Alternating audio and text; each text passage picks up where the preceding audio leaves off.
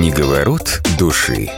Ребята, всем привет! Привет! Добрый день, ребята! С вами подкаст «Книговорот души» и наш третий выпуск. Со мной мои любимые подружки и по совместительству ведущие Аня и Вика. Сегодня мы поговорим про гиперопеку и попробуем понять, что это вообще такое. Разобраться в этой теме мы решили на примере великого и ужасного Ильи Обломова. Даю вам 5 секунд, чтобы вспомнить автора. Five, four, three, two, one, go! 10 баллов к ЕГЭ, если угадали. Иван Гончаров, автор этого прекрасного произведения. Сегодня к нам в выпуск мы пригласили психолога Татьяну. Татьяна, еще раз здравствуйте. Здравствуйте. Итак, давайте начнем. И, собственно, наш первый вопрос, Татьяна, к вам. Что вообще такое гиперопека? Ну что ж, поговорим про гиперопеку. Мы знаем, что некоторые родители не дают своим детям ни секунды покоя, вмешиваются в жизнь ребенка, пытаясь все взять под свой контроль. Такой подход не приводит ни к чему хорошему. Что же такое гиперопека? Мы сейчас считаем, что гиперопека — это чрезмерная опека детей, проявляющаяся в стремлении родителей окружить ребенка повышенным вниманием. Защитить его даже при отсутствии опасности. Постоянно удерживать его около себя, заставлять поступать определенным, наиболее безопасным для родителей способом. И сделаю акцент на том, что родительский контроль осуществляется даже в тех случаях, когда он не нужен. То есть получается так, что заботиться о своих детях это плохо? Нет. Нет. Заботиться Но нужно, чересчур да, плохо. но в границах каких-то. Да, и когда не дозаботились, тоже плохо. Получается, что нет-нет, неплохо. В заботе и внимании к детям нет ничего плохого. Однако всегда есть тонкая граница, тонкая линия, которая определяет заботу и гиперопеку. Именно второго следует опасаться. Мы всегда с вами понимаем, что все хорошо в меру, и неважно, что это. Еда, отдых, труд, воспитание ребенка. То есть все хорошо в меру. Придерживаемся золотой середины. И если родственники стремятся оградить ребенка или подростка от принятия самостоятельных решений, то это приводит к большим проблемам. Давайте тогда перейдем сразу же к нашему произведению. Точнее, не к нашему, а Гончарова. Вика, можешь, пожалуйста, рассказать про это произведение, как-то ввести нас в курс дела? Обломов — это прекрасное, на мой взгляд, произведение, которое явно демонстрирует ситуацию с гиперопекой, что может случиться с человеком, какие ошибки были совершены. И я считаю, что это произведение актуально вне времени, поскольку оно было написано больше 150 лет назад, но, как мы видим сейчас, что тогда гиперопека существовала, что сейчас, это до сих пор актуально, меняется только контекст. Раньше родители, наверное, беспокоились больше из-за того, что ребенок там может умереть, из-за того, что не было медицины должной, из-за того, что рождаемость была хуже. И э, тогда гиперопека проявлялась э, таким образом, что пытались защитить ребенка от непосредственно опасности. Самый яркий момент, который мне запомнились из произведения, происходили с Обломовым в детстве.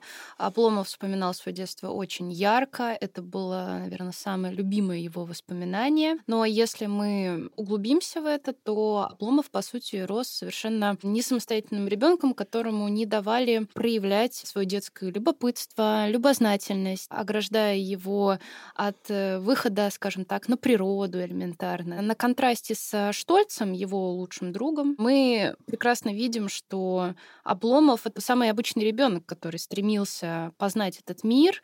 У него были какие-то интересы, но, к сожалению, его подавили родители, но с желанием обезопасить, защитить. И, конечно, Обломов жил абсолютно в обеспеченной семье, где его очень сильно любили, но ребенок вырос, как мы видим, в конце концов, такого взрослого человека, который совершенно не готов принимать взрослые решения, и это отразилось на всей его жизни. У меня, собственно, вопрос. А мог ли Обломов вообще вырасти другим человеком, пройдя вот через такое детство? Когда мы применяем это на себя и понимаем, что до 20 лет родня передавала его из рук в руки, любила, обцеловывала, мешала жить. Ну, сейчас это уже как-то странно даже, да, звучит. Да. 20 лет. 20 лет уже хочешь от родителей съехать и уже начать своей жизнью жить. От родителей иногда хочется и в 15 лет съехать. У Обломова вообще все хорошо. Да, он был озорником, да, ему хотелось бегать, прыгать. Но что происходит, в принципе, в жизни каждого из нас? Мы рождаемся в определенной среде, и в нашей среде есть определенные порядки, которые мы видим, и для нас пока мы не выходим в социум, не начинаем сравнивать. Для нас это норма, то, в каких условиях мы живем. И неважно, какие это условия. И вот эта норма записывается у нас как формула жизни, как необходимость следовать именно этому порядку. Только потом мы либо хотим, либо не хотим анализируем и думаем, будет у нас так или не будет. Допустим, сейчас, если мы берем, проговорим про современность, просто, да, пример, есть там Инстаграм, есть журналы, книги, через которые мы видим какую-то другую норму. И мы можем уже начать задумываться о том, что были там какие-то не очень хорошие отношения в родительской семье, но мы по-другому можем строить свою жизнь. То есть сейчас уже этих примеров больше, и с одной стороны, легче ориентироваться, что ты хочешь, но с другой стороны, есть такое немного, ну, допустим, про себя говорю, что как вообще должно быть, то есть есть какая-то дезориентация в какой-то степени, что кто-то так типа живет, кто-то так. И иногда вот сложно понять вообще, к чему стремиться, как э, ну, условно правильно, да, вести себя там в семье или что-то такое. Вот. А если говорить про Обломова, мне кажется, что у него вообще-то была возможность, допустим, посмотреть на того же Штольца. Но вопрос в том, было ли у него желание что-то менять. То есть он ничего не менял, и, значит, его все устраивало, да? Он же жил в своей семье и был счастлив. А когда ты счастлив там, где ты живешь, зачем менять? Когда Обломов же вырос, он же мечтал о семье, вернулся в Обломовщину. У него были такие мысли. Он просто ничего не делал, потому что понимал, что он ну, не приучен к труду, не совсем понимает, как такие вопросы решать. Но в целом мечты у него такие были. Но это вопрос того, что ребенок не был предоставлен порой сам себе, чтобы попытаться самостоятельно разбираться в чем-то, что в конце концов ему было легче перекладывать это там на Захара, на каких-то других людей. Ну, а вось они разберутся. Ну да, наверное, мы как оптимисты э, надеемся, что если бы он захотел, он бы сделал. На самом деле, что он увидел маленьким? Там есть один такой сюжет в романе, когда к отцу, к его отцу, уже в таком возрасте к мужчине приходит дворня и говорит, «Эм, хозяин, там у нас крыльцо сто лет назад построили, оно качается. Вот оно сто лет назад качалось, и до сих пор качалось, и до сих пор и не развалилось. Что сделал отец? Ничего. Он пошел, ничего не сделав, пошел, потолкал ногой крыльцо, говорит, да, качается, как хорошо построили. Качается и не развалилось ведь. А ребенок-то все это видит. То есть именно так надо работать с проблемой, решил маленький мозг. Письмо пришло уже самому Илье Обломову, и третье письмо от управляющего. И что он сделал? Ничего, он не стал его читать. Оно у него уже пожелтело, нет, по-моему? Он его, во-первых, он его все время терял, это было смешно, как он его без конца ищет, потому что он не хочет с ним работать, и, в общем-то, он пытается отстраниться от этой проблемы. Проблему все равно надо решать. Он ко всем обращался с этой проблемой. Ну вот помоги мне, напиши мне, сделай за меня, сделай что-то. Никто ему не помог, по сути дела. Только потом, через какое-то время, через Штольца, который вынудил его все-таки написать письмо, сменить управляющего и так далее. То есть прийти к какому-то э, решению. То есть у нас получается так, что вот эта гиперопека накладывает на человека определенный стереотип поведения. И если мы наивно полагаем, что мы исправим такого человека, взрослого, то мы глубоко ошибаемся. Если этот человек не захочет, конечно же, у нас ничего не получится. Ну, а как он, в принципе, и может исправиться? Мне кажется, никак в этом смысле, потому что он эм, уже привык так действовать, он не знает, как по-другому. И даже если он захочет измениться, он будет ждать, опять же, какой-то помощи извне. Это опять не сам же он будет это делать. Мне так кажется. Кстати, второй кейс, по сути, можно разобрать, когда действительно у него появился фактор, который его сподвигнул измениться. Это же Ольга, в которую он влюбился. Такая сильная была у него к ней симпатия. И он ради нее и книжки читал, с ней гулял. То есть он действительно пытался выйти из этой зоны комфорта, так скажем.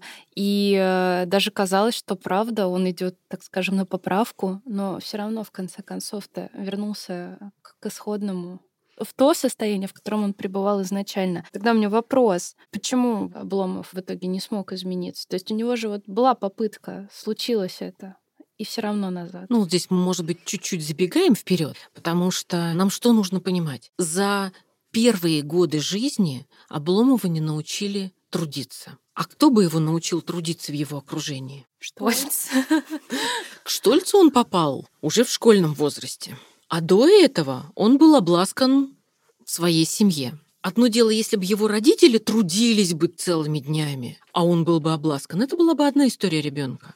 Но родители вели точно такой же образ жизни. Папа всю жизнь наблюдал из окна, кто куда идет, он обсуждал, куда понесла, куда побежал. То есть только обсуждал. А я помню, они даже описывалось в книге, что они жили от праздника до праздника, то есть с каких-то там вот все дат. То есть вспышки у них да. были, вспышки от вспышки mm-hmm. к вспышке, там от рождения до крестин, потом mm-hmm. у кого-то свадьба, еще что-то, похороны, потом еще, ну то есть вот эти вот мероприятия, да, выводили их из состояния спячки. Когда сон Обломова описывает автор, то он и пишет там о том, что когда-то имение было достаточно доходным. Но уже к моменту родителей Обломовских Обломовка была в запущении. Крыша просела, крыльцо покосилось. В общем, все было неладно. Поэтому они шли постепенно логично к упадку. Самое интересное, что это было настолько давно написано, это произведение, что все время кажется, откуда должен был автор знать, что мы будем еще с этими проблемами. То есть, по сути дела, получается, что та классическая литература, которая предоставляется нам в школьной программе, она дает нам возможность познакомиться с нашей же психологией, только 200 лет назад. Чуть-чуть больше техники, чуть-чуть больше возможностей общения, скорость передачи информации. А по сути дела, межличностные отношения у нас не изменились, что мы видим в, практически в каждом произведении, которое мы выбираем. И нельзя дать другому человеку жизненные навыки. Каждый приобретает их самостоятельно и своим трудом. Это то, чего мы не увидели у Обломова. Для него работа была трудом. То есть работа была повинностью, поэтому он бросил работать. Для него писать был труд, значит, не пойдет. Читать был труд, значит, это отторгалось, поэтому я не хочу это делать. Все было трудом, кроме полежать. А когда он лежал, это было счастьем, потому что он мог мечтать. Да, ой, как мне это знакомо. У меня же самой была история, когда меня называли Обломовым мои друзья в школе. И у меня даже был обломовский халат, который до сих пор сохранился. И это было как раз намек на то, что вот ты сидишь дома, спишь, видеть сны прекрасные. Это было просто наибольшее счастье, чем вот в этом внешнем мире существовать.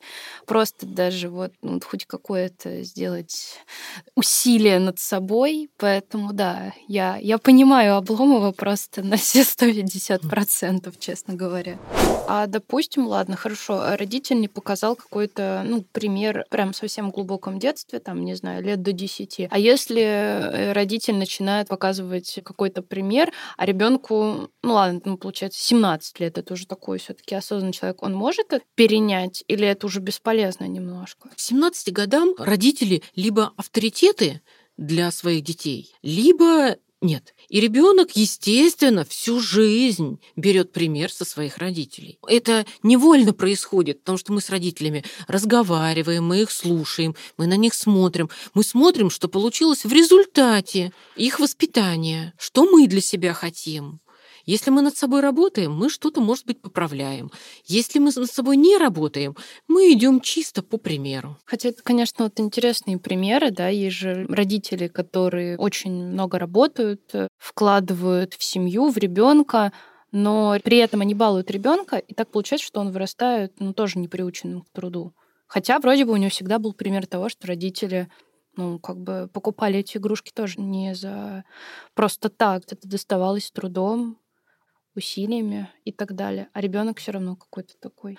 Ну, вы молодцы, а я не хочу, типа, работать. Здесь еще что нужно понимать? Когда родители работали, кто-то воспитывал ребенка. Ну да, да. Угу. И то есть он все равно будет пример брать с того, кто больше воспитывал, да? Конечно. Няня, например. Или бабушка, дедушка. Они своим примером демонстрируют, как надо жить. Но они делают это не специально, они просто как умеют, так и воспитывают своего ребенка, Мгм. внука. Мне кажется, как раз это вообще будет актуально нашим слушателям. Я для себя, в принципе, стараюсь держаться этой мысли, что не винить никого вообще в целом в своем воспитании. То есть, действительно, как вы уже сказали, что ну вот как воспитали, так и воспитали. То есть в силу своих возможностей, своих знаний. И как бы не нужно жаловаться там на родителей, что вот, блин, типа, какие у меня фиговые родители. Стараться думать о самовоспитании, то есть когда ты уже сам себя контролируешь, там, следишь за своими словами, поступками, действиями, какие-то уже причинно-следственные связи сам для себя выводишь. К этому нужно же, да, стремиться. Вот смотрите, так как мы уже говорили, что нельзя дать другому человеку жизненные навыки, мы же хотим, чтобы наши дети в дальнейшем сами принимали решения и были достаточно результативны в своей жизни, как сочтут нужным. Поэтому каждый приобретает вот эти жизненные навыки самостоятельно, своим трудом. И если мы не подготовим детей, их самих и самих себя ко времени, когда им придется самим о себе заботиться, то у нас ждут тяжелые времена. Такой момент, что родители могут помочь, и от родителей очень много зависит. Но не тем, что всегда будут готовы сделать или проконсультировать по телефону ребенка своего, ну, взрослого уже, да, а тем, что уйдут с дороги и позволят ребенку разбираться самостоятельно. Так же, как Обломов, озорником рос. Ну и рос бы дальше. Он был бы максимально приближен бы к Штольцу. Один из случаев, когда Обломов выбежал счастливый на мороз играть в снежки с дворовыми мальчишками. Они попали в него снегом, он упал в сугроб, разбил себе нос. Потом они хотели продолжить играть, он был такой счастливый, но тут прибежали слуги, закутали его в несколько тулупов, унесли, а тем попало. А Обломова лечили несколько дней. Три-пять дней, в общем, он лежал. Лежал, пил, ел и лечился. Поэтому это идет из детства. И если в детстве ребенку говорят, поел, иди полежи, ритуал. Потом, например, работай только там, где платят много. Ой, это мне папа говорит так всегда. Типа, не соглашайся бесплатно стажировки идти, типа, иди только там, где будет большая зарплата. Я такая, ладно, пап, найди мне эту работу. Это, это все бы родители так хотели, а, на ф- Да. а по факту. Стало очень интересно в зависимости любовных отношений у Обломова, Ольги и Агафьи, потому что все таки Ольга — это была абсолютная противоположность ему, его матери, ну и, в принципе, его окружению. Скорее, Ольга — это как такой второй Штольц в женском обличии. Тем не менее, она ему очень понравилась. А Как мы помним, он был в нее очень влюблен. Но также в конце появилась Агафья, с которой он уже построил жизнь, она была такая более домашняя, вот мне показалась очень похожа на его мать. Ну, заботливая, с круглыми локтями. Вот. Возник вопрос, связан ли вообще образ матери с нашим будущим выбором спутника жизни, в данном случае у Обломова? Образ матери, в принципе, это святое. И очень часто, ну, как говорят по Фрейду, например, девушки выбирают либо похожих на своих отцов себе в пару мужчин, либо полную противоположность. И то же самое происходит и с материнским образом. Но чаще материнский образ принимается как данность, как правильность, как нечто святое. Поэтому здесь можно, конечно, поспорить, что полная противоположность Агафья с Ольгой, потому что у них есть общие черты. Они обе честны, верны. Но все-таки образ жизни-то колоссально их отличается. Это вообще Это как-то да, какое-то то- то- отношение. потому что если мы детали разбираем, конечно, они из разных слоев общества. При этом живость ума, взгляды Ольги взбудоражила Обломова. Вплоть до того, что он выходит из своей зоны комфорта. Но только он свою любовь к Ольге определяет как службу. Что же за любовь такая? Прям как служба? Туда пойди, то принеси, это прочти, там перескажи. А служба для него — наказание. И вот эта вот цепочка, а от наказания надо уйти. Все, тупик. То есть нам автор уже изначально показывает, что можно э, даже догадаться заранее, что случится с любовью Обломова. Он в любом случае окажется в тупике, в тупике своих мыслей, выводов и желаний. А желание у него какое? Лежать на диване. Вернуться в то счастье. Счастье лежать на диване. Счастье, чтобы тебе все подали, убрали. Счастье, когда тебя оденут, разденут и все вокруг тебя сделают. Счастье, когда ты можешь помечтать, при этом физически ничего не делая. Но это довольно инфантильно, да? Ну, конечно, это инфантильное поведение, и оно заложено именно вот такой вот опекой и невозможностью ребенком, еще ребенком нажить свой опыт. Наконец, Обломова довольно печален, да, он э, умер от болезней, и неудивительно, потому что у человека не было активного образа жизни. Умер он достаточно в раннем возрасте, если мне не изменяет память, 40, да, Мгм. что-то Да, вот чуть больше. Мгм. да, чуть больше 40. Собственно, вопрос, мы всегда фантазируем, как герой мог поступить иначе, чтобы его жизнь стала лучше, чтобы вот избавиться от обсуждаемой проблемы. В каком русле можно здесь пофантазировать? Ну, чтобы Обломов не умирал, а что-то с ним другое случилось. Так часто в романе Обломов просит помощи и получает ее, что единственный возможный вариант — это если бы нашелся спасатель, который бы заставил его делать что-то другое своим авторитетом. А Штольц не такой был? Он же вроде достаточно авторитетный был для Обломова, нет? Был, когда был рядом. Угу. А когда Штульц уезжал, все, все возвращалось обратно. Штольц был таким человеком, который его мотивировал, вытаскивал и э, из этой рутины. Но тем не менее, он же не может быть всегда, правильно? Но а в теории, а кто бы мог быть всегда и всегда его толкать? То есть никто? Сам себя толкаешь всегда. Только сам. Смотрите, есть такая байка. Для того, кто никуда не плывет, не бывает попутного ветра. Когда человек не знает, к какой пристани он держит путь, для него ни один ветер не будет попутным. Луциана и Синека. Ну да. Задумайтесь. Мы же обсуждали то, что если ты сам не захочешь, Мгм. никто тебя, в принципе, не сможет, типа, заставить. Да, мы же как раз говорили про это. На какой-то короткий промежуток времени, как, допустим, вот Ольга его вытащила, но так как Да. у него самого, наверное, не загорелось, да, Для желание. него было это тяжко. А вспомните, что его выбило из состояния такого аморфного состояния? Что? Ну, влюбленность Любовь. Она как пришла?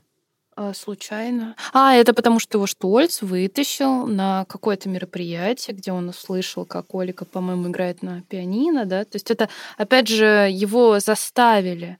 Он э, не хотел никуда идти, а Штольц его вынудил с собой пойти. Но он настоял на то, да, чтобы он... настал. Совершенно верно. В очередной свой приезд Штольц заставил его купить себе новую одежду, выйти в свет. Он не познакомил его с Ольгой, а Ольге про него рассказал.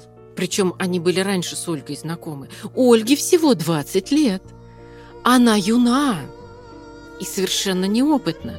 При этом она показала себя как достаточно оптимистичная, при этом строгая по характеру. Немного романтичная, но без страстей, которые захватывают. И в первый вечер Обломов ее стеснялся. А вот когда в следующий визит Штольц специально попросил Ольгу спеть, она спела так, что выбила почву из-под ног у Обломова. И это его потрясло до глубины души. То есть здесь на него повлияло многое что. То есть и то, что это была женщина, и голос, и музыка, и вот те эмоции. А он же склонен к додумыванию, фантазированию. У него же хорошее воображение. Поэтому это на него повлияло. И потом Штольц так подтолкнул. Мол, ну вот же, общайтесь, пожалуйста. И дал ей задание, когда уезжал чтобы она держала его при себе, чтобы она не давала ему покоя, чтобы он днем не спал, вечером не ел, чтобы он читал, пересказывал ей все прочитанное. А когда они общались, что она в нем самое главное увидела? Она в нем? Угу. Ну, какую-то искренность, нет? Ну, то есть, что он такой... Искренность. Доброта. Доброта, То есть, да. Он добрый, искренний, мягкий в поступках. Тут и беда в том, что Ольга тоже же себе нафантазировала. То есть она увидела, скажем так, человека, которого она может в теории исправить, наверное. Ну, то есть вот я сейчас возьмусь за него, сейчас как я его там натаскаю, как он там, ну, станет э, лучше, круче, вот, и будет соответствовать, наверное, ее какому-то идеалу. И Но это же тоже ошибка ее, да? И вначале у нее получилось, и она была горда, и она действительно думала, что ей удастся исправить. При этом, и она его хорошо считывала, она понимала, что там с ним происходит. Она прям очень хорошо его чувствовала. При этом она понимала, что он утащит ее, если до конца не получится ему так вот встрепенуться, то он ее утащит туда, на дно. Она туда не хотела, и она ему очень четко дала об этом понять. Ну да. А он хотел туда. Он хотел в тишину, в уют, в покой. Он очень романтичный. Он представлял ее всегда в полный рост с сиренью.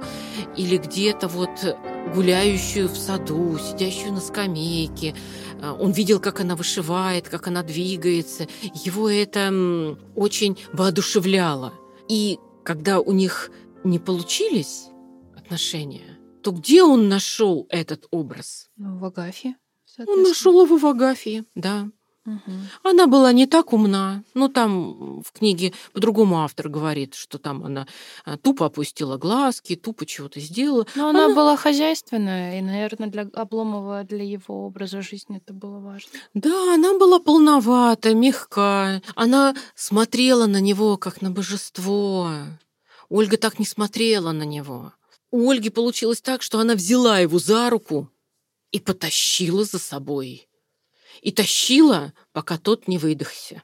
Ну, те ли это условия семейной жизни, очень сомневаюсь. И не об этом мечтала Ольга. Ольга мечтала идти за мужчиной. И пошла за Штольцем. Да, да, совершенно верно, и пошла за Штольцем.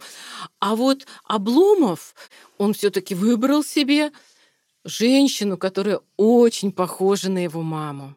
Они родили ребеночка. И до пяти лет ребеночек точно так же, пока был жив Обломов, точно так же был в неге, в любви. Мама боготворила своего маленького Андрюшу, потому что он был борчонком. И она преклонялась перед своим сыночком точно так же, как перед мужем. Холила, лелеяла. Она любила их. Прямо Обломовщина, круговорот ее такой. Круговорот в природе. Да. А нам же автор как раз и показывает, что испокон веков это было в их роду. И своим примером они показывали, как это должно быть. Вот пофантазировать уже мы можем здесь не столько про Обломова, сколько про ребенка. Через какое-то время Ольга со Штольцем забрали себе ребенка и мечтали повести его туда, куда Илья Ильич не пошел, Обломов, что у него не получилось. И Штольц даже мечтал, что мы сделаем то, что мы с тобой не сделали. То есть э, Конечно, в начале функция у Штольца и Ольги – это спасатели. И всю жизнь у Обломова позиция жизненная жертва. Причем самое интересное, мало того, что жертва, еще и все вокруг виноваты. Захар что-то не сделал ему, начальство было не такое, друзья не такие, люди не такие. Ну, весь высший свет, зачем туда выходить? Там сплетни, ложь, обман. То есть то как раз, что он не любил. Штольц возвращается из очередной командировки, приходит к Обломову, самый первый визит. Мы с этого начинаем узнавать Штольца. И Штольц Обломова спрашивает, как дела? Как ты себя чувствуешь? Как здоровье?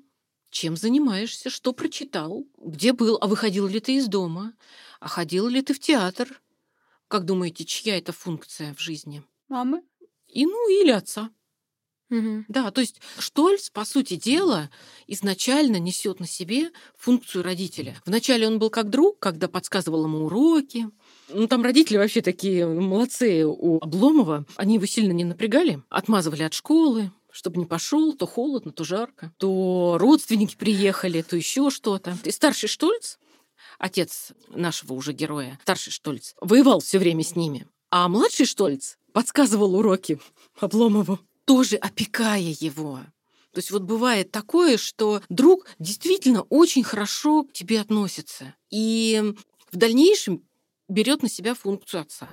Мы поговорили про Обломова, про то, что было раньше. Давайте теперь перейдем к современности. У нас на этом фоне возник такой вопрос. В чем же сейчас проявляется современная гиперопека? В наше время различают два вида гиперопеки. Это потворствующие и доминирующие.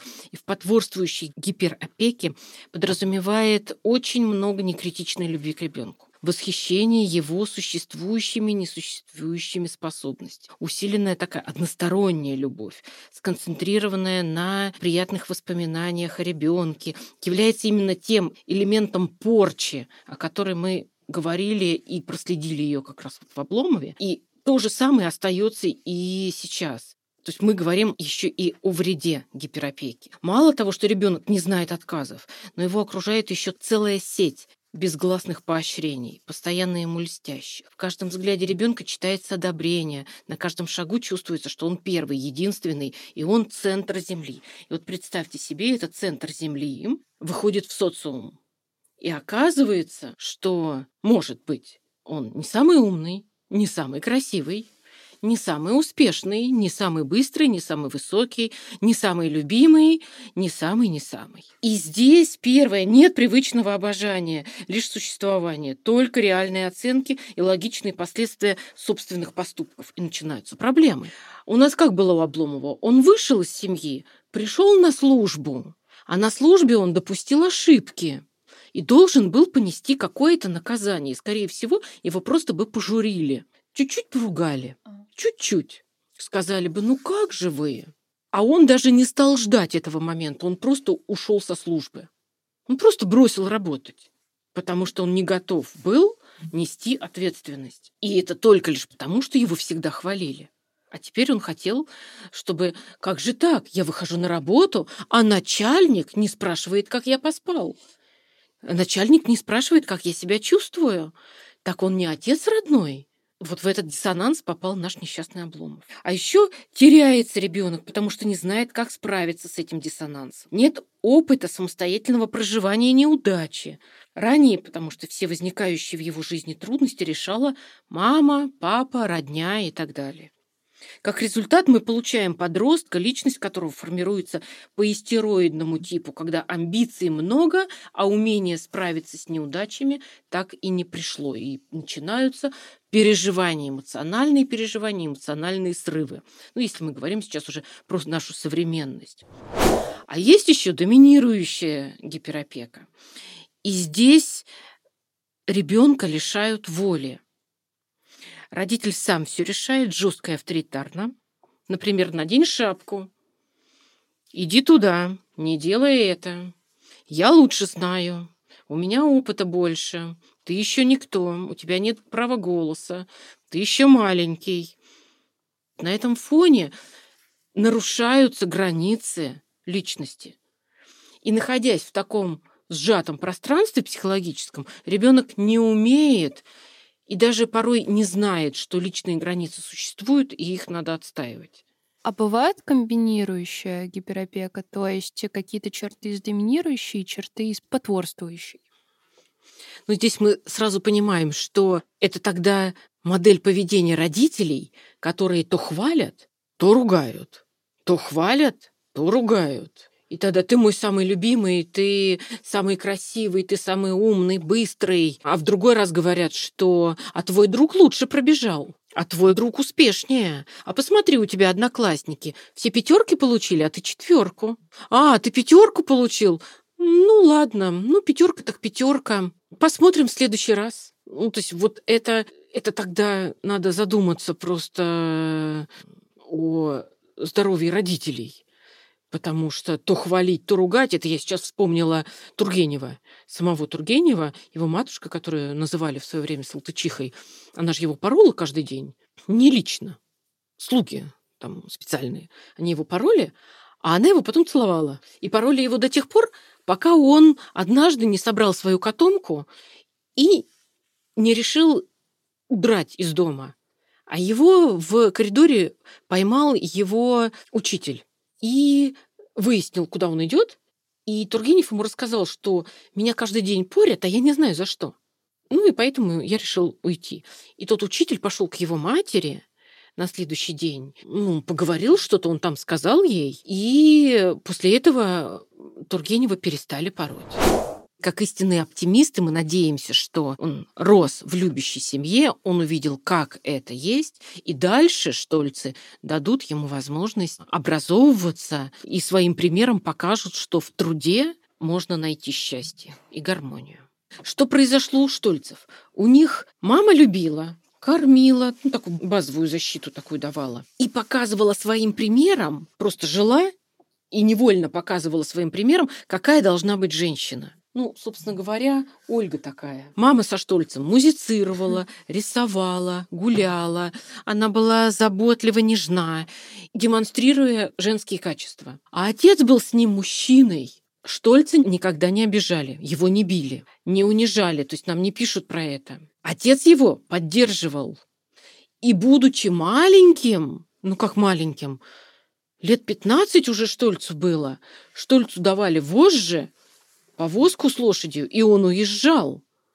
Уезжал на рынок к рабочим, туда, где работал отец, и помогал отцу. Сам, что категорически было запрещено Обломову. Это было неприемлемо. Когда Штольц вернулся, что отец сделал? Он спросил его, написал ли он что-то по заданию школьному и выучил ли он что-то он выучить должен был. Сейчас у меня выпало из памяти. Выучил ли он, может быть, это был стих. И тот сказал «нет». И отец ему сказал «вернешься, когда выучишь». И тот ушел, не знаю, может быть, он работал, может быть, чем-то что все-таки занимался, пока его не было дома. И когда он вернулся, он и урок сделал, и выучил, и порадовал обоих родителей. И все-таки вот интересно, какое есть отличие между заботой и гиперопекой сейчас? Вообще есть признаки гиперопеки. Топ, пятерка, лидирующая. Итак, первое. Родители не позволяют ребенку прилагать усилия. Делают все за него и помогают. Даже если чада об этом не просит. Неприятные последствия для ребенка здесь вполне оправданы. Зачем забираться на горку самому, если тебя туда может отвезти мама или папа? Когда родители не позволяют ребенку прилагать усилия, делают все за него и помогают даже тогда, когда об этом не просили. Родители оберегают детей от любых потрясений, обид, боятся детской злости, проявляют излишнюю жалость и послабление. Родители контролируют жизнь ребенка по всем аспектам, начиная от учебы, заканчивая личными интересами и даже гигиеной. Родители излишне переживают и тревожатся за детей, если их нет рядом. И, конечно же, родители полностью решают все проблемы за ребенка. Делают это не только из жалости к своему чаду, а потому что я сделаю быстрее, я сделаю лучше, и зачем тогда мне напрягаться и ждать, когда дело будет сделано? Получается тогда, что вот эти пункты, которые вы перечислили, это уже не забота со стороны родителей, как они могут ее воспринимать, это уже перекос в сторону гиперопеки, да, идет. Совершенно верно. Как раз лишение ребенка принятия собственных решений потом блокирует абсолютно все жизненные функции. Но это вот как раз про это, то, что, ну, ребенок, он ребенок, он не понимает, не знает, я ему помогу, сделаю там та-та-та-та-та угу. за него. Вот угу. это, собственно, и есть.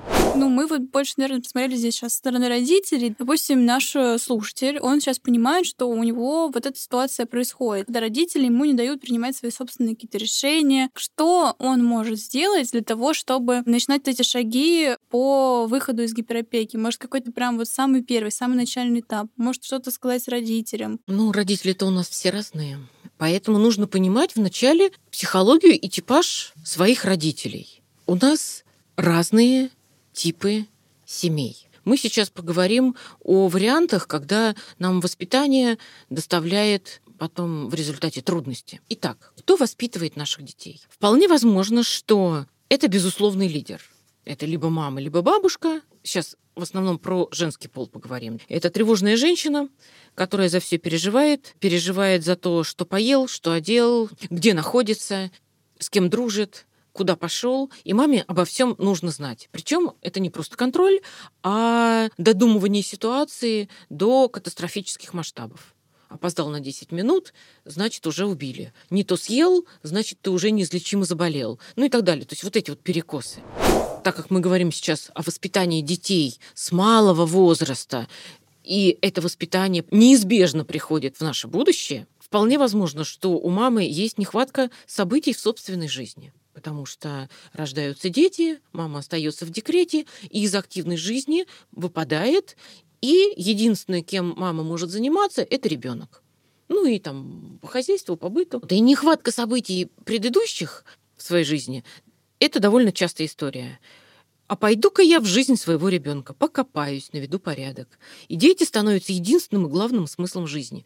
Мы и в кино, и в разных историях мы слышим, я тебе отдала 15, 20, 30 лет своей жизни, а ты неблагодарна. Особенно если это говорят подросткам там, в 12 лет.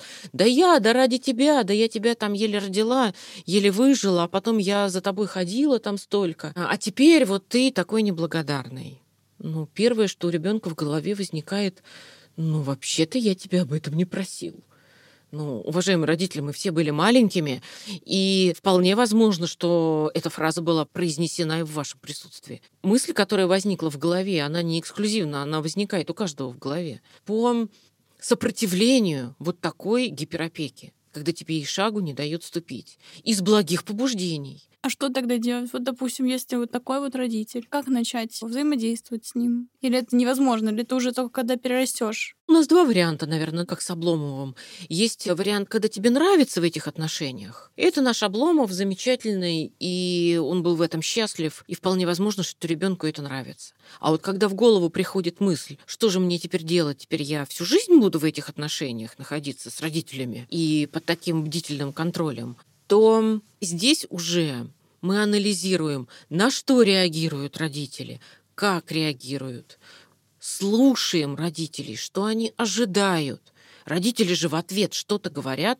В основном они разными словами пытаются донести до ребенка, что мы ждем от тебя самостоятельности, мы ждем самостоятельных решений. Еще один тип родителей – это привычка руководить и контролировать. Это бывают в семье такие генералы, короли, королевы, mm-hmm. которые не обязательно будут лидерами, но они будут командовать вами. Ну, то есть это там, что ты сидишь, иди помой пол.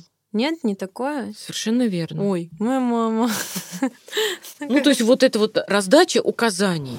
И есть еще один типаж, это эмоционально созависимые отношения с ребенком. И когда мамы приходят на собеседование уже в школы или идут устраивать своих детей на работу, и они идут вместе с детьми, потому что их ребенка могут обидеть. Вот этот вот эффект пуповины, тут понятно, что еще не прервался. И когда мамы говорят, мы учим уроки, мы ходим в магазин, мы купили. В выпускном классе говорят, мы учим английский. М-м-м. То есть они еще мы. Ребенок не факт, что мы. Ребенок скажет про себя я, но мама все еще мы. Следовательно, мама держит ребенка при себе, не отделяя себя. Мне здесь недавно задали вопрос. А как вы живете? Ну, вот у меня дети уже взрослые. А как вы живете без детей? Я даже не сразу нашла, что ответить. Я говорю, хорошо, но скучно же. Я говорю, как скучно? Я говорю, совсем не скучно.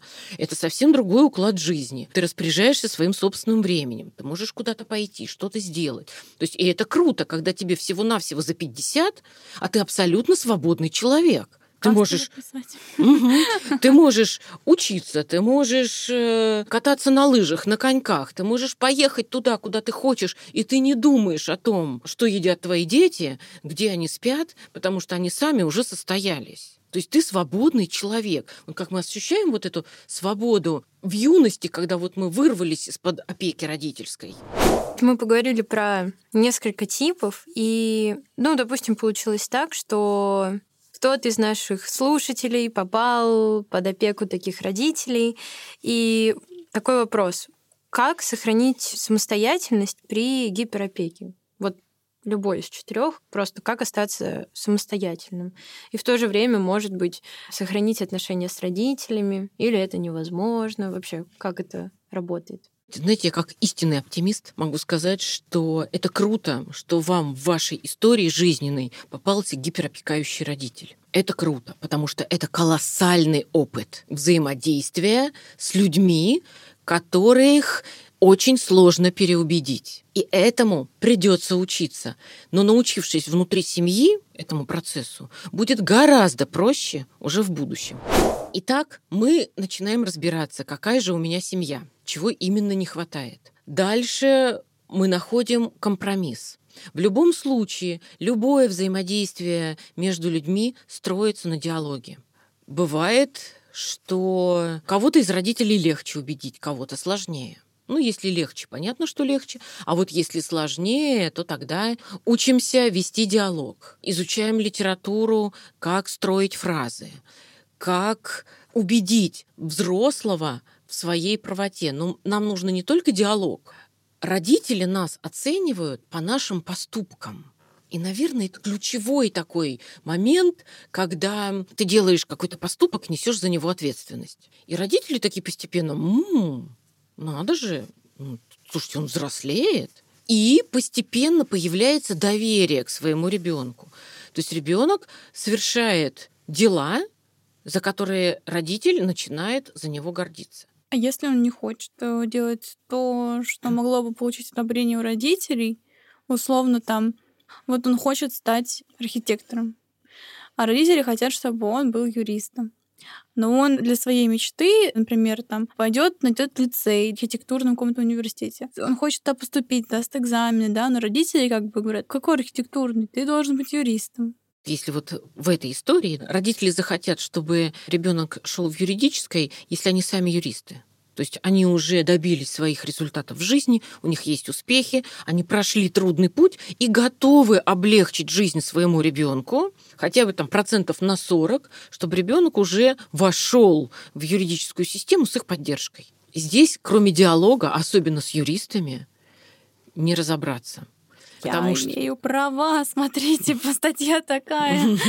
Можно так. Вообще все диалоги, которые мы ведем с родителями, лучше усваиваются родителями, если мы говорим через систему их ценностей. И надо понимать, какая система ценностей у ваших родителей. У кого-то это здоровье, у кого-то финансовое благополучие, у кого-то известность, у кого-то лишь бы люди что дурного не сказали. Как правило, родители реагируют всегда постоянно, как-то. Ну, то есть либо они поддерживают, ну, это не гиперопека тогда, да? Либо родители могут обижать, подкалывать, с сарказмом относиться, обесценивать то, что делает ребенок. Здесь работают очень хорошо встречные вопросы от ребенка, когда правильно я сейчас понимаю, что ты только что обесценил все, что я сделал. А это не вызовет еще больше поток агрессии, такой вопрос. Да как ты со мной разговариваешь? Я там такой взрослый. Я тебя очень уважаю как взрослого. Сейчас я обратно дал то, что я услышал. Ты как взрослый со мной поговорил, и это правильно, наверное, задать такой вопрос. Только я другое слышу. Поэтому, понимая систему ценностей родителей, через нее лучше, когда доходит информация. Но этому же надо научиться. Конечно, здорово, если есть взрослый, безопасный взрослый, который может ребенку, подростку, взрослому человеку объяснить, как это делается, как произносятся такие фразы. Причем это не манипулирование, это грамотное ведение диалога. Тогда чем опасна гиперопека в современном мире? Каким вырастет человек, если его родители гиперопекающие? Очень хороший вопрос, потому что сейчас представьте себе каждый такой образ человека – Выученная беспомощность, неспособность сформировать собственную волю и мнение. Низкая самооценка и комплексы, трудности в общении, адаптации в социуме, отсутствие самостоятельности, неприспособленность ко взрослой жизни, излишняя робость и замкнутость, и целый спектр ментальных проблем от неврозов до повышенной тревожности и клинической депрессии. И вот теперь ответьте на вопрос, кто хочет чтобы рядом с вами жил такой типаж человека. Никто. А мне кажется, еще бывает обратная такая сторона, типа, наоборот, вырастают такие бунтари, то есть, которые разрывают связи там с родителями, идут наперекор, идут делать, что им хочется, то есть они такие вот решили и вперед. И то есть их как бы ничего не останавливает, или я, может, не права. Это как раз прекрасно, очень хорошо вы сказали, потому что это как раз вторая сторона той же медали. Вот этот вот бунт, который происходит, это еще зависит, конечно же, от типа самого ребенка. Это смелость, это настойчивость, это ментальный уровень, потому что это э, люди, которые готовы вырваться из шаблонов семьи и идти своим путем. Как раз-то мы до этого и упомянули, почему круто, когда есть такой опыт в семье. Именно благодаря этому опыту у нас появляются сильные личности. серии ты хочешь жить свою жизнь, но в то же время родители там, не хотят, чтобы ты так делал, потому что они гиперопекающие. В итоге получается все очень грустно, что ты как бы тебе приходится идти на какой-то конфликт с родителями, и, может, даже на какое-то время с ними, ну, не общаться. Потому что если родители гиперопекающие, для них вот, ну, это все слишком. Нет, вот ты не должен это делать, почему ты это делаешь, ты, наш, ты нас расстраиваешь, ты нас обижаешь, и какое-то случается недопонимание в семье. А вот скажите мне, вот сейчас вот то, что вы произнесли, просто вообще идеально, это из какой позиции человек разговаривает? Родители, вот кто они в этой ситуации? Жертвы. Жертвы.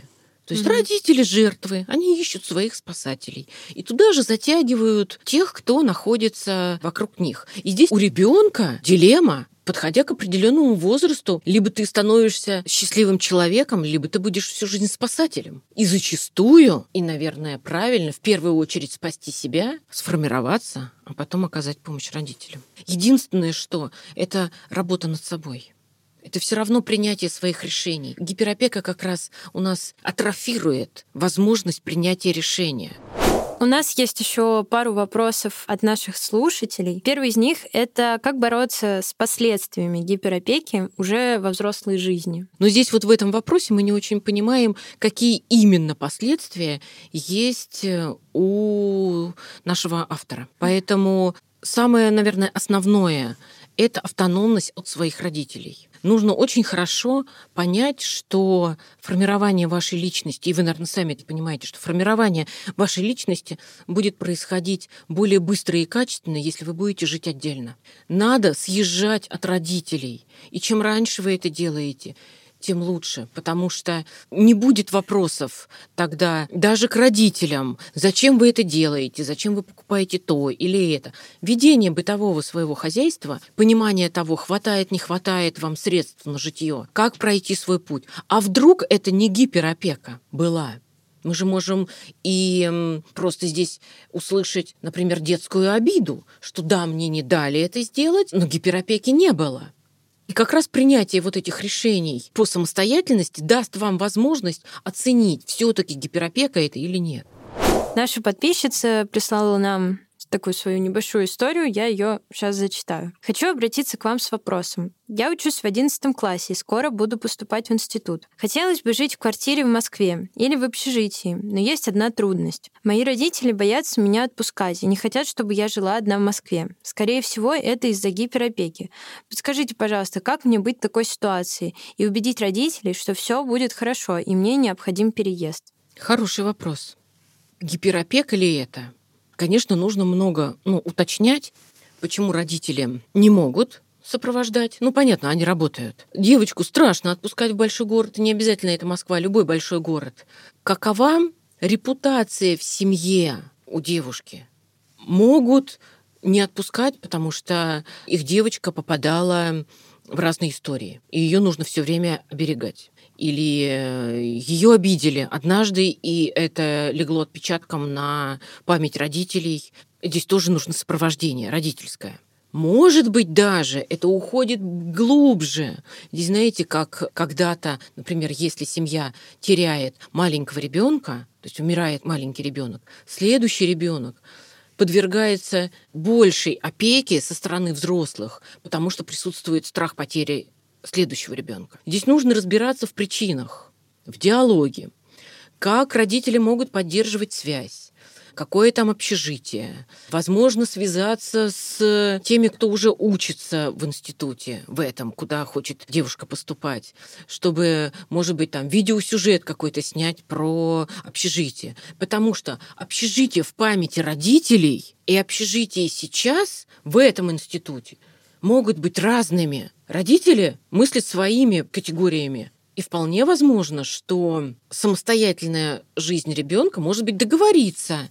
Вполне возможно, что с родителями можно договориться, уважаемые родители, давайте попробуем с вами хотя бы год, чтобы я побыла в большом городе я буду вот здесь учиться. Общежитие мое находится вот на этом месте, вот в этом здании. У нас вот там вот такой режим. Давайте посмотрим, смогу ли я вот в этом режиме учиться, сдавать сессии, быть успешной, дружить с людьми, ну и так далее. И тогда в течение года родители делают вывод, что справилась или не справилась. Они все равно всю жизнь будут оценивать, справилась или не справилась. Но здесь они будут уже оценивать в диалоге. А девушки понимать, с этим да, с этим у меня хорошо, с этим хорошо. То есть, а если она не справится с учебой, оправдает ли она надежды родителей и тот ли это пункт, который она сказала, да, я справилась, ну вот по качеству учебы. Потому что родители могут сказать, что ты учишься вообще на одни тройки, ты перебиваешься с 2 на 3, у тебя все время долги, ты не справляешься. Возвращайся домой. Например, она не хочет возвращаться. Ну, худшие варианты рассматриваем. Она не хочет возвращаться. Значит, мы ищем работу. Вполне возможно, что родителям, в принципе, по финансам, не по силам отправлять 20-30 тысяч ребенка, потому что общежития сейчас тоже платные. И если ты не учишься на повышенную стипендию, то ты по полной программе оплачиваешь общежитие. И плюс еще тысяч двадцать на еду, на проезд, ну, на всякие, на разные мероприятия, которые ребенок посещает, на литературу, на констовары, ну, на все, что необходимо. Поэтому вполне возможно, что у родителей нет 30 свободных тысяч, чтобы отправлять. Поэтому здесь и с этой точки зрения нужно прям детально расписывать плюсы, минусы, анализировать ситуацию, как по каждому пункту вести диалог. И диалог мы ведем не через эмоции, а через факты. Ну, то есть здесь получается, может быть, э, вот девушка, которая нас, нам задала вопрос, выпишет как раз эти пункты, которые вы обозначили сейчас в ответе, подойдет к этим, с этим листочком к родителям своим и как раз обсудит каждый, каждый пункт, да? Совершенно верно. И, конечно же, помните, мы ведем диалог с родителями через систему их ценностей. И если они катастрофически боятся за ваше здоровье, значит, вам нужно посмотреть, где там есть поликлиники, какое медсопровождение, насколько тепло в помещениях, что вы будете есть. Эту информацию тоже дать родителям. Можно предложить родителям две недели – побыть вместе с ней, может быть, они смогут пожить в гостинице, посмотреть, как она адаптируется. Хорошо, мы дали рекомендации ребятам о том, как э, лучше себя вести с гиперопекающими родителями. Давайте теперь обратимся непосредственно к родителям. Татьяна, а что же им делать, собственно, в таких ситуациях? У каждого родителя есть своя цель в воспитании ребенка и образ ребенка, который они хотят видеть в конечном результате. Конечно же, родители идут из уроков собственного опыта. Хотелось бы этот опыт проанализировать и вынести плюсы, минусы и основываться именно на плюсах. Мы же ведь с вами поступаем так, как нас научили в детстве. Это огромный и важный опыт в нашей жизни. Нужно обратить вот на что внимание. Есть такая байка «Длинный мамин хвост». Длинный мамин хвост. Жили-добыли исследователи-приматологи, они изучали анатомию, эмбриологию, физиологию, происхождение, систематику, распространение и образ жизни приматов. Они придумали эксперимент. Они шили из шерсти и проволоки два макета обезьян-мам. Обезьяны мамы были похожи на настоящих. И даже бутылочка с соской была в середине тела. И этим мамам дали по-настоящему живому малышу. Малыши-обезьянки никогда не видели живых взрослых обезьян. И вот у одной мамы обезьяны был длинный веревочный хвост, а у другой короткий. И через какое-то время взаимодействия между макетом и малышом исследователи увидели, что детеныш, который держался за длинный хвост, имел более высокий интеллект и был более адаптивен, чем тот, который держался за короткий хвост. Как тебе такое, Илон Маск? И наиболее выраженным чувством при встрече с новым у второго малыша был страх. Но мы-то говорим об обезьянках. А в принципе, можем подумать тогда о результатах нашей жизни, воспитания уже про взрослых людей. Мы же хотим видеть наших детей умными, самостоятельными, честными, смелыми, достойными. И к этому мы не придем через запрет. Только поощряем, смотрим, что получилось, обсуждаем. Поощряем, обсуждаем. Поощряем, обсуждаем. Поэтому желаю всем родителям успехов и оптимизма в воспитании своих детей. Дорогие слушатели, наш выпуск подходит к концу. Спасибо, что были с нами. Еще раз у нас в гостях была психолог Татьяна. Всем пока!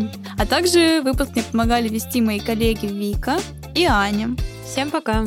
Кроме этого, вы можете задавать волнующие вас вопросы к нам на почту. Все ссылки будут в описании. Еще раз спасибо и пока-пока! Книговорот души. Five, four, three.